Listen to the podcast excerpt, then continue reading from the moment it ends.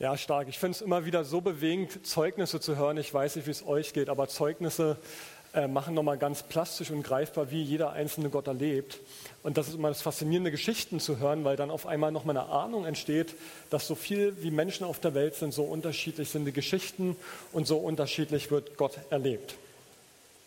Ich möchte euch was zeigen. Wundert euch, warum hier die Leiter steht. Es waren nicht die Techniker, sondern es gibt in China, manch einer hat das vielleicht schon mal gehört, in China gibt es einen, einen Versuch, mit einem Sozialkreditsystem zu arbeiten. Und dieses Sozialkreditsystem funktioniert folgendermaßen, dass äh, dieser, jeder Bürger, und sie testen es bisher nur in einer Stadt, mit 1000 Punkten startet. Und dieses System funktioniert folgendermaßen, jeder, der sich gut anstellt, bekommt noch mehr Punkte und noch mehr Punkte obendrauf. Das heißt, Leute, die jemand über die Straße helfen, die sich sozial engagieren oder die staatstreu sind und so weiter, die bekommen noch mehr Punkte. Jemand anderes, der sich nicht sozial verhält, der steigt ab. Dem werden Punkte abgezogen. Und das kann sein, dass du vergisst, irgendwie dich sozial zu verhalten, dass du zu viel Alkohol kaufst, dass du äh, den Hundekot, tatsächlich Hundekot nicht wegmachst. Also alles, was der Gesellschaft nicht dient oder was Ärger verursacht oder unnötig Arbeit und Unruhe verursacht, das erzeugt Minuspunkte und du steigst wieder ab. In China gibt es bisher 111 Millionen Leute auf der schwarzen Liste, das sind fast 10 Prozent der Bevölkerung, die schon mal auf dieser Liste drauf waren, weil sie in diesem Sozialkreditsystem nach unten abgerutscht sind. Die Konsequenz war, dass man keinen Zugang zum Flughafen beispielsweise hat, man durfte nicht fliegen oder man durfte auch mit dem Schnellzug nicht fahren. Also man hat lauter Einschränkungen gehabt in dem Moment, wo man in diesem Sozialranking weiter absteigt. Das heißt, die Leute sind kontinuierlich in der Spannung zu gucken, dass ihre Punkte am besten über der 1000 sind und am besten nicht unter diese 1000 rutschen. Das Ergebnis kann sich möglicherweise sehen lassen. Man, man sieht eine sehr homogene, sehr sozialverträgliche Masse, die sich abgestimmt aufeinander bewegt. Aber letztendlich würde jeder von uns sagen, so ein System Bitte auf gar keinen Fall. Auf gar keinen Fall solch ein System. Das klingt erstmal logisch, denn gutes Verhalten soll ja belohnt werden. Aber das schlechte Verhalten auf die Art und Weise zu sanktionieren, für uns ist es nur im Ansatz, diese Vorstellung ein absoluter Horror. Man würde sich ständig überwacht, ständig bewertet vorkommen und man muss sich natürlich absolut konform verhalten. Zu jeder Zeit muss man sich unter Kontrolle haben, denn jede Kleinigkeit wird registriert. Das entspricht überhaupt so gar nicht unserem Wertesystem, was freiheitlich ist, was auf die Eigenverantwortung setzt. Aber interessanterweise ist genau diese Vorstellung die Art, wie viele Menschen von Gott denken. Sie haben das Gefühl, dass sie sich auf so einer Leiter bewegen, dass irgendwo in ihrer Religiosität etwas eingespurt ist, dass wenn es einen Gott gibt, er die Guten belohnt und die Schlechten oder die, die sich falsch verhalten, bestraft. Und wenn wir mal genauer darüber nachdenken, dann merken wir, dass das ja im Endeffekt bedeuten würde, dass da ein Gott ist, der jede Handlung registriert, bewertet und daraufhin Konsequenzen folgen lässt. Und ich glaube, dass die Religion vieler Menschen tatsächlich so aussieht, dass sie denken, ich muss mir den Himmel auf irgendeine Art und Weise verdienen. Durch gute Taten, durch das richtige Verhalten, durch richtiges Denken. Aber zugleich merken wir, eigentlich sind wir da von diesem chinesischen Sozialkreditsystem gar nicht so weit weg. Dieser Versuch selber irgendwo hinzukommen. Und ganz gleich, ob die Religion christlich, muslimisch oder hinduistisch daherkommt, sie basiert in vielen Köpfen auf diesem System von Punkten, die ich verlieren oder die ich dazu gewinnen kann. Also als ging es darum, eine Leiter zu erklimmen, um irgendwann hoffentlich an die Himmelstür anzulangen. Ich mache das mal plastisch. Also jetzt bei mir als Christ könnte es ja so aussehen, dass ich morgens aufstehe und dann erstmal meinen ersten Haken setze und sage, okay, hey, ich habe 30 Minuten in der Bibel gelesen. An Sonntagen geht es sogar vielleicht manchmal auf 45 Minuten und entsprechend kriege ich Punkte. Hey, ich habe sogar für meinen Lieblingsfeind gebetet. Mann, oh Mann, ich bin gut dabei. Ah, ich habe negativ über jemand gedacht. Ah, ich habe den Stinkefinger beim Autofahren gezeigt ah, aber warte, ich habe für ihn wiederum gebetet. Also man ist ständig auf einer Leiter unterwegs und in der Spannung, mache ich das, wie ich es mache, um einfach nur einem Gott irgendwie zu gefallen, in der Hoffnung, Punkte zu kassieren, um am Ende dann hoffentlich belohnt zu werden. Und wer so denkt, der überlegt sich dann natürlich auch, wo ist denn jetzt hier Mahatma Gandhi und wo ist Mutter Teresa? Also wer ist mein Vorbild? Und vielleicht habe ich irgendwann den Punkt, wo ich sagen könnte, also mit Mutter Teresa kann ich auf jeden Fall jetzt mithalten. Also wir sind kontinuierlich in einem Vergleichen dabei und gucken, wie kann ich mich verhalten, damit es am Ende stimmt, damit ich am Ende von mir selber rechtfertigen kann, ich bin doch eigentlich okay, so wie ich bin. Doch jetzt kommt es. Die Tatsache, was wir an Weihnachten feiern, ist das, dass wir eigentlich uns anschauen und betrachten, dass diese Himmelsleiter-Religion nicht mehr existiert. Wir feiern es, dass es keine Himmelsleiter mehr zu erklimmen gibt, weil diese imaginäre Leiter gar nicht mehr notwendig ist. Wir feiern, dass Gott selbst diese Leiter heruntergekommen ist. Dass nicht wir besser werden müssen, sondern dass Gott selbst Mensch wird, dass er sich auf den Weg gemacht hat und heruntergekommen ist zu uns. Weihnachten ist nicht ein Fest für irgendeine religiöse Elite, für irgendwelche religiös gebildeten oder sensiblen Menschen, sondern Weihnachten ist das Fest, dass Gott heruntergekommen ist für alle. Und es geht am Ende nicht darum, 2000 Punkte oder 1000 zu erreichen, sondern es geht darum, zu feiern, Gott ist zu mir, zu uns gekommen. Und zugleich, und das ist vielleicht der Punkt, den wir, und der für viele nicht greifbar ist, dass unser Gott ein Gott ist der Begegnung, ein Gott, der, der anfassbar geworden ist, ein Gott, der Beziehung zu uns Menschen sich wünscht und dem unser Punktestand völlig egal ist, der nicht danach fragt, wie unser Konto hier aussieht, sondern der erstmal einfach nur zu uns möchte. Und viel krasser noch, das ist die Kehrseite, man kann trotz eines hohen Punktestandes Jesus verpassen. Trotz vieler guter Punkte, die vielleicht dabei sind, wir können Jesus verpassen. Ich lade äh, lad euch ein, wir gucken mal in die Bibel hinein. Matthäus 5 heißt es, ich warne euch, wenn ihr den Willen Gottes nicht besser erfüllt als die Schriftgelehrten und Pharisäer, Wortwörtlich steht hier, wenn eure Gerechtigkeit nicht besser ist, dann kommt ihr ganz sicher nicht, nicht in den Himmel. Klingt vielleicht erstmal ziemlich schockierend, aber im Endeffekt steckt dahinter, mit niemand ist Jesus so stark in die Konfrontation gegangen wie mit der religiösen Elite. Er hat ihnen gesagt, ihr braucht diese Leiter nicht. Diese Leiter hilft euch nicht. Sie bringt euch Gott nicht näher, wenn eure Gerechtigkeit nicht besser ist als die der Pharisäer und Schriftgelehrten. Also eure Punktzahl reicht nicht aus, ganz gleich, wie hoch sie ist. Also Weihnachten stellt alle üblichen Beurteilungssysteme auf den Kopf und wir feiern einen heruntergekommenen Gott. Ein Gott, der herunterkam. Und wir müssen uns nicht aufschwingen, sondern Gott kommt zu uns. Ich möchte mit euch in eine Geschichte hineinschauen, in Lukas 19. Eine sehr bekannte Geschichte, die nicht unbedingt weihnachtlich klingt, aber uns ganz viel von dem deutlich macht, was der Herzschlag Gottes ist, warum er überhaupt kam. Lukas 19. Jesus ging nach Jericho hinein und zog durch die Stadt. In Jericho lebte ein Mann namens Zachäus. Er war der oberste Zolleinnehmer in der Stadt und war sehr reich. Er wollte unbedingt sehen, wer dieser Jesus ist. Aber er war klein und die Menschenmenge versperrte ihm die Sicht. Also Zachäus war ein Mann, der nach diesem Sozialkreditsystem einen ziemlich niedrigen Punktestand hatte. Also Zöllner ist heute ein ehrenwerter Beruf, damals war es das überhaupt gar nicht. Zur Zeit Jesu waren Zöllner der Abschaum, absoluter Abschaum. Sie waren Verräter und Kollaborateure mit den Römern, sie arbeiteten mit ihnen zusammen, obwohl sie meist jüdisch auch waren. Und die Römer hingegen waren die verhasste Besatzungsmacht, die Israel besetzt hatte und gewalttätig und brutal gegen das Volk Israel vorging, wenn es nötig war.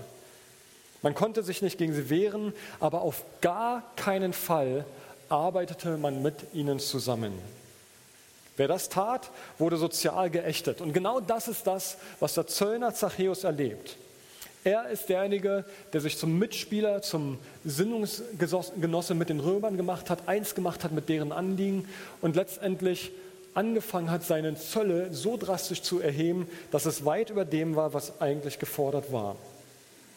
Also nach dem Motto, ist der Ruf erst ruiniert, lebt es sich ganz ungeniert. Und wenn schon sozial geächtet, dann bitte so richtig und zwar auch begründet. Und Zachäus hat das voll ausgespielt. Er hat die Leute mit Zöllen so geknechtet, dass er überall verhasst war. Und wir sehen hier an der Stelle dieses Punktesystem, es funktioniert überall. Nicht nur in China, nicht nur in Israel, es funktioniert auch bei uns. Von Zachäus heißt es folgendermaßen, es heißt, er war klein von Gestalt. Und ich gehe mal davon aus, dass er das früher sicherlich auch schon war. Und wir wissen, dass Kinder manchmal ganz schön gehässig und gemein sein können. Und vielleicht war Zachäus einer, der in der Kindheit schon viel Spott, viel Häme, viel Hänselei erlebt hat. Der vielleicht gemieden worden ist, einfach weil er der Kleine war. Vielleicht war es sein Schicksal schon ganz früh, von Kindesbein an, der Außenstehende zu sein. Der, der nicht dazugehört. Und die Summe dieser Erfahrung führt dann irgendwann dazu, dass er sich früh dazu entscheidet, auszusteigen. Gar nicht mehr zu versuchen, dazuzugehören, sondern letztendlich es den anderen zu zeigen, dass er es noch besser und noch weiter schaffen kann. Und dann ist der Weg nicht mehr weit, dass wie so eine Abwärtsspirale entsteht von Abgrenzung und Ausgrenzung. Zachäus arbeitet mit den Römern zusammen, also wird er von seinen Landsleuten noch mehr gemieden. Er wird gemieden, also rächt er sich und erhöht noch mehr die Zölle. Er rächt sich und umgekehrt, er wird gehasst von der Bevölkerung. Eine Hassspirale, die entsteht. Und jetzt kommt nun dieser Jesus, dieser jüdische Rabbi kommt, ist Gast in diesem Ort und die Menge spielt voll sein Kleinsein aus und drängt ihn ab. Man schließt ihn aus. Der kleinwüchsige Zachäus, der wird schön hinten gehalten. Alle Kinder nach vorne, außer Zachäus. Und was macht Zachäus? Er läuft voraus, kletterte auf einen Maulbeerfeigenbaum, um Jesus sehen zu können. Denn dort musste Jesus vorbeikommen. Also Zachäus hat schon früh Strategien für sich entwickelt, wie er trotz allem, trotz der Widerstände, die da sind, an sein Ziel gereicht. Es heißt, die Leute lassen mich nicht durch, könnte man jetzt, so denkt er wahrscheinlich, die Leute lassen mich nicht durch, dann laufe ich ihm vor, kletter auf den Baum und ich bekomme, was ich will. Ihr haltet mich davon nicht ab. Aber warum eigentlich? Was will dieser Zachäus, der in diesem Sozialkreditsystem ganz weit unten ist, was will er von jemandem, der offenbar ganz weit oben ist, zu dem alle aufschauen? Das wäre so ein bisschen wie Mutter Teresa, die jetzt hier auf einmal vor Ort wäre oder irgendjemand anderes Berühmtes. Und das Volk kommt zusammen. Jeder will ihn sehen, jeder will sie hören. Und genauso ist es bei Zachäus. Er will diesen Jesus sehen, obwohl er weiß, die Kluft zwischen ihm und dem Jesus ist unglaublich groß. Und das heißt bei ihm, er wollte ihn, Jesus, sehen. Er, der mit dem niedrigen Punkte stand, er wollte Jesus sehen. Und es das heißt hier genauer im Griechischen für dieses Wort etwas sehen wollen oder es begehren, ihn zu sehen. Hier steht das Wort Zeteo. Und Zeteo heißt sich anstrengen, sich abkämpfen darum, jemanden sehen zu können. Da ist also eine Sehnsucht in Zachäus unbedingt diesen Jesus sehen zu dürfen. Es ist pure Sehnsucht, die Zachäus auf dem Baum kraxeln lässt, die ihn ausblenden lässt, was andere von ihm denken könnten, dass er sich erniedrigt und auf einen Baum klettert. Wow, bin ich nicht. Als Jesus an die Stelle kam, heißt es jetzt in Lukas 19, schaute er hinauf und redete ihn an. Zachäus, komm schnell herunter. Ich muss heute dein Gast sein. Ich muss heute dein Gast sein. In dem Moment geht das nicht auf, was Zachäus sich erhofft hatte. Maulbeerbäume haben die Eigenschaft, dass sie hoch und sehr dicht belaubt sein können. Und Zachäus hatte gehofft, wenn er da hochklettert, dann ist er zum einen geschützt in den Ästen und niemand kann ihn sehen und er kann zugleich Jesus beobachten, ohne dass er dabei erkannt wird. Also selber sehen, aber nicht gesehen werden. Das bietet viele Vorteile und wir kennen es von uns selber auch. Der Livestream ist zum Beispiel auch eine gute Möglichkeit. Ich kann zuschauen, um nicht gesehen zu werden. Und was völlig legitim ist. Manche Dinge möchte ich erstmal aus der Distanz heraus mir anschauen, bevor ich selber einen Schritt über die Schwelle wage, selber dahin gehe. Ich informiere mich im Internet über Dinge, über Vereine oder was auch immer, bevor ich selber dahin gehe. Ich rufe vorher an. Und genauso Zachäus, er will erstmal aus der sicheren Distanz heraus verstehen, wer ist dieser Jesus eigentlich. Und Jesus kommt ihm zuvor, und das ist die spannende Botschaft an dem Ganzen, Jesus sieht dich trotzdem. Egal wie hoch dein Maulbeerbaum ist, egal wie dicht das Laub um dich herum ist und es dich scheinbar schützen mag, Jesus sieht dich und er kennt deine Suche, er kennt dein Sehnen. Das heißt, als Jesus an die Stelle kam, schaute er hinauf und redete Zachäus an. Jesus wusste genau, wer Zachäus ist und wo Zachäus ist. Und spannenderweise ist das eine der Schlüsselerfahrungen, die viele Menschen machen, wenn sie aufhören, sich nun mit Jesus als intellektuelle Wirklichkeit zu beschäftigen, im Sinne von, es war mal eine historische Person, sondern in dem Moment, wo Menschen anfangen, nach Gott zu suchen, Sehnsucht danach haben, Gott zu sehen, vom Herzen her Interesse haben, Gott kennenzulernen, dann kommt dieser Moment, wo sie sich mit der Person Jesu auseinandersetzen und erleben, Jesus spricht sie mit Namen an. Und wir haben es hier vorhin bei den Taufzeugnissen gehört von Patrick und von Olli. Da war dieser Moment, wo sie sich angesprochen gefühlt haben, wo sie gemerkt haben, Jesus meint genau mich. Und ich glaube, so viele Geschichten, wie hier drin sitzen, hier gibt es viele Leute, die entweder das als Prozess erlebt haben oder auch diesen Punkt hatten, wo sie sagen, Jesus hat mich angesprochen. Ich wusste, dass er mich meint. Und das muss nicht Predigt sein, das kann Predigt sein, das kann das eigene Bibellesen sein, Gebet, Hauskreis oder eine persönliche Begegnung mit Gott in der Stille. Aber dieser Punkt, dieser besondere Zeitpunkt, wo man spürt, Gott spricht mich an. Und ich stünde selber heute hier nicht vorne, wenn ich nicht selber diesen Punkt mal erlebt habe. Und wie gesagt, manch einer hier vor Ort, dem geht es genauso. Und vielleicht geht es dir sogar im Livestream so, dass du zuschaust und erstmal von der Distanz her erstmal gucken möchtest. Und ich möchte sagen, Jesus sieht dich. Und vielleicht bist du heute neu das erste Mal hier. Jesus sieht dich. Und vielleicht bist du auch lange mit Jesus unterwegs und denkst, manche Dinge, die sieht doch Gott gar nicht in meinem Leben. Wo ist er denn? Und auch hier, Gott sieht dich. Zachäus sagt Jesus, er nennt ihn beim Namen und im Christentum geht es dann nicht darum, irgendwelche Punkte zu erreichen, sondern es geht darum, dass Jesus Christus uns anschaut, uns beim Namen nennt und ein Gespräch mit uns beginnen möchte. Jesus sagt, komm schnell herunter, ich muss heute dein Gast sein. Jesus sagt, ich muss heute dein Gast sein. Nicht, ich möchte mich bei dir einladen oder kannst du mich einladen, sondern ich muss heute dein Gast sein. Und das heißt, das, was Jesus macht, er er ignoriert diese ganzen Leitern, die in der Gesellschaft existieren und sagt im Endeffekt, diese Leiter, die braucht es nicht. Er legt diese Leiter um.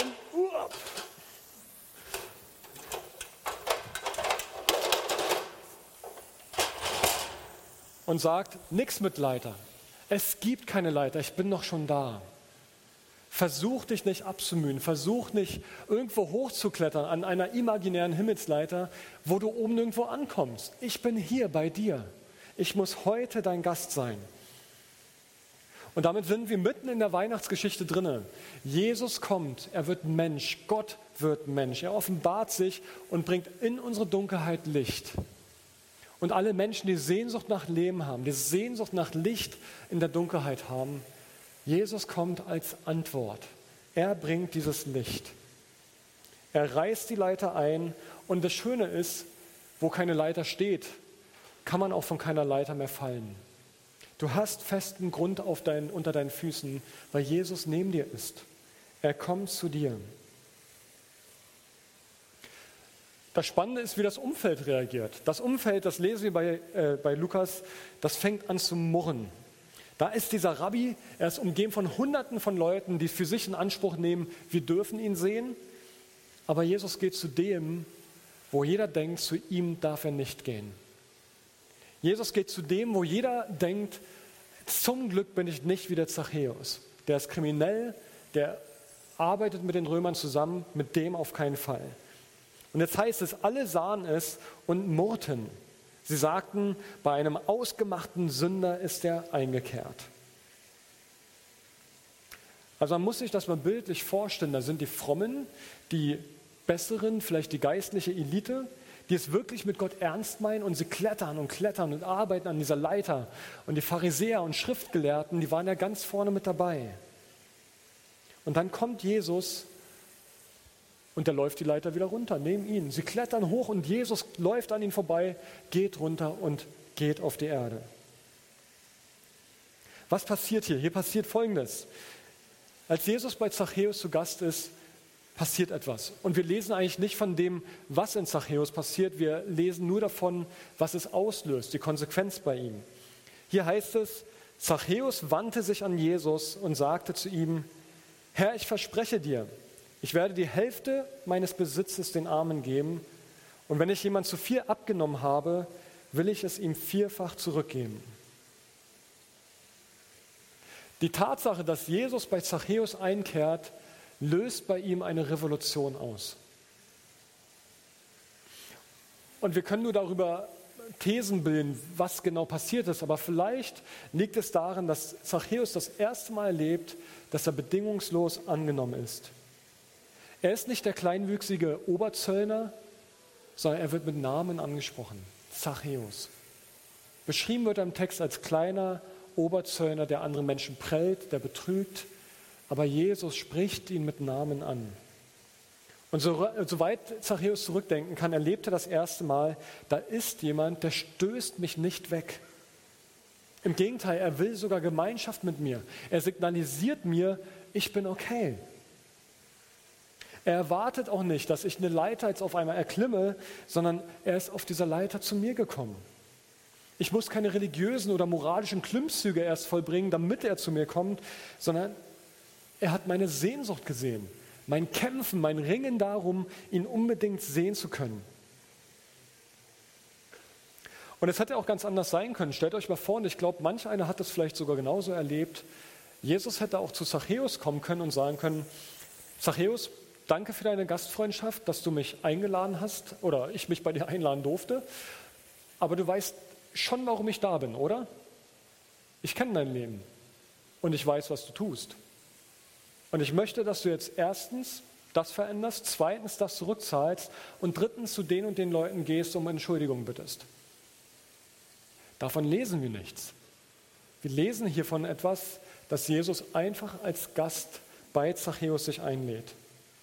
Er lädt sich ein, ist bei ihm, er trinkt mit ihm und sie haben einfach Gemeinschaft. Und Zachäus darf einfach sein. Es ist einfach nur Liebe, die Zachäus hier erfährt. Und ganz gleich, wo du in deinem Leben gerade stehst und welche Brücke vielleicht diese Geschichte zu deinem Leben haben kann, Jesus möchte zuallererst einfach nur Gast bei dir sein. Er möchte dir Freund werden. Er möchte an deinen Tisch ran. Das Schönste, was man haben kann, ist Tischgemeinschaft. Und Jesus möchte mit dir zu Tisch sitzen. Und Gemeinde ist genau so ein Ort, so ein Tisch, wo Jesus einfach Gast sein möchte. Dein Leben ist etwas, wo Jesus, wo Jesus hineinkommen möchte. Er möchte da sein.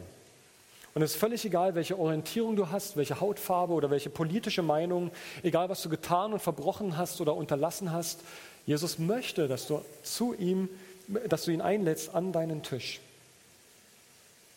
Und jetzt passiert etwas, ich nenne es mal das Paradox der Veränderung. Jesus erzählt nichts davon, was sich ändern muss, aber trotzdem verändert sich alles. Denn diese tiefgreifende, echte Veränderung im Herzen, die passiert nicht durch Gebote oder durch Befehle oder durch Aufforderungen oder durch Nörgelei oder Drohungen, sondern echte, tiefgreifende Veränderung ist da möglich, wo Menschen sich angenommen fühlen. Wo Menschen spüren, ich darf erstmal so sein, wie ich bin. Und genau diese Erfahrung, die mit dieser Haltung, mit, dieser, mit diesem Herzschlag kommt Jesus zu uns. Er möchte bei dir sein. Lad ihn an deinen Tisch heran ein. Stell dir mal deinen Esszimmertisch zu Hause vor. Jeder von euch hat einen Esszimmertisch zu Hause. Stell dir den mal innerlich vor. Habt das vor Augen? Ja. Diesen Tisch, da möchte Jesus sitzen neben dir. Und ohne dass du mit gesenktem Blick wegschaust, sondern er schaut dich an und er schaut dich fröhlich an, weil er dich schätzt, weil er dich liebt. Und in dem Moment, in dieser Tischgemeinschaft mit Jesus, da verändert sich etwas in dir. In dem Moment hört Rechtfertigung auf. Du hörst auf zu rechtfertigen, warum, warum du bestimmte Dinge tust oder lässt, sondern Jesus sitzt einfach bei dir am Tisch und du spürst, dass er dich liebt, wie du bist.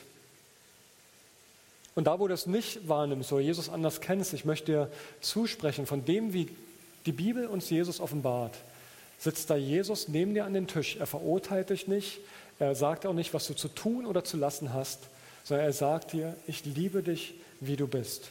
Und da heraus entsteht Veränderung. Und dann kann aus einem Zachäus, der als Menschenverächter und als Feind bekannt war, wird er zu einem Menschenfreund. Er wird zu jemand, der Betrüger war, zu jemand, der wieder herstellt, der um Verzeihung bittet. Es ist ein Mensch, der, Zachäus ist ein verletzter Mensch, der nicht länger andere verletzt, sondern selber Heilung erfährt, um andere zu heilen. Zachäus leistet mehr Wiedergutmachung, als er hätte tun müssen. Er tut Dinge, die Jesus mit keinem Wort gefordert hat. Und wenn du dich fragst, was vielleicht Gottes Wille gerade in deiner Situation ist, in deinem Leben, ich glaube, in dem Moment, wo du erfährst, dass Jesus dich bedingungslos liebt, mit dir am Tisch sitzt, da entsteht in dir eine Kreativität zur Umkehr, zu überlegen, wie kann sich das widerspiegeln in meinem Leben, dass Jesus mich liebt und mich gerettet hat. Ich möchte dich fragen, was muss dir heute passieren, was muss heute passieren, dass Jesus Gast wird an deinem Tisch? Jesus spricht der Zachäus am Ende zu. Er sagt, diesem Haus ist heute Rettung widerfahren. Was muss passieren, dass du heute Rettung erfahren darfst? Sei es in einem einzelnen Bereich in deinem Leben oder ganz neu dein Leben überhaupt Jesus hingeben. Jesus möchte dein Gast sein. Und ich lade dich ein, klettere aus diesem Maulbeerbaum herunter, verlasse diesen, dieses Versteck und lass dich auf diesen Jesus ein, der an deinen Tisch ran möchte. Und wisst ihr was? Gast ist ja Gast. Es gibt ja das Sprichwort, äh, Gäste sind wie Fische, nach drei Tagen fangen sie an zu stinken. Ihr habt die Chance. Ladet Jesus als Gast ein. Macht das mal drei Tage. Und ich glaube, dass dir Jesus lieb werden wird. Nimm dir Leute zur Seite, wenn du Jesus noch nicht kennst. Sprich Heiko und mich, sprich uns Pastoren mit an. Wir glauben, dass dir Jesus so lieb und so teuer wird, dass du nicht mehr ohne ihn sein möchtest. Lade ihn als Gast ein an deinen Tisch. Und genau das haben wir in der Taufe. Heute machen wir das nochmal ganz deutlich, wird es sichtbar, wenn Olli und Patrick sich gleich taufen lassen. Es ist dieser bewusste Schritt in die Öffentlichkeit zu sagen, hey, Jesus ist nicht mehr nur Gast in meinem Leben, sondern er gehört ganz und gar. Er ist fester Bestandteil in meinem Leben, durch alle Höhen und Tiefen hindurch. Der letzte Vers, der diese Zachäus-Geschichte abschließt, er lautet, der Menschensohn ist nämlich gekommen, um Verlorene zu suchen und zu retten. Jesus kam die Leiter herunter, um zu suchen und zu retten. Als Jesus in diesen Ort kam, wusste er genau, er wird Zachäus treffen. Er wusste genau, auf welche Menschen er trifft, die mit verhärteten Herzen da waren. Und er wusste, er trifft den Zachäus und er muss heute sein Gast sein. Jesus weiß genau, dass du heute hier bist. Jesus weiß genau, dass ihr heute im Livestream zugeschaltet seid. Und er weiß, dass er dich heute mit Namen anspricht und er bittet dich, ich möchte, ich muss heute dein Gast sein. Ich bete mit uns.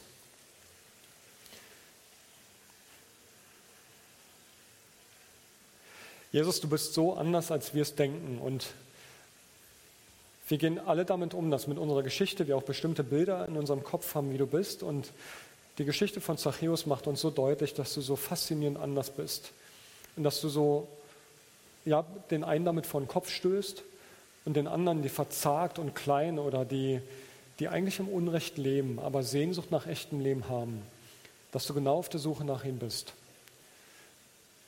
Und danke, dass du jeden kennst, der jetzt heute Morgen hier vor Ort ist oder im Livestream zugeschaltet ist. Du kennst unsere Sehnsucht. Und danke, dass du dich einlädst zu uns nach Hause an unseren Tisch. Du sehnst dich nach Tischgemeinschaft mit uns. Und ich bete darum, Jesus, dass heute Morgen Entscheidungen getroffen werden, dich neu als Gast ins Leben hineinzulassen. Herr, wir danken dir für das Wunder der Taufe, das Geschenk der Taufe. In der Symbolik, da, da ist viel mehr als nur Symbolik drin, da passiert etwas real, dass wir plötzlich in dieser Stadt sind bei dir. Wir gehören zu dir. Und da ist eine Mauer, die uns schützt, Jesus. Danke, Herr, dass du uns einlädst, jeden Einzelnen einlädst, in diese Stadt zu kommen und Teil von deinem Reich zu sein. Und so heute Morgen auch. Du lädst uns ein, runterzukommen, Tischgemeinschaft mit dir zu haben und Teil von deiner Mannschaft zu werden. Danke, Jesus, und danke für deine Liebe und für deine Gnade mit uns. Amen.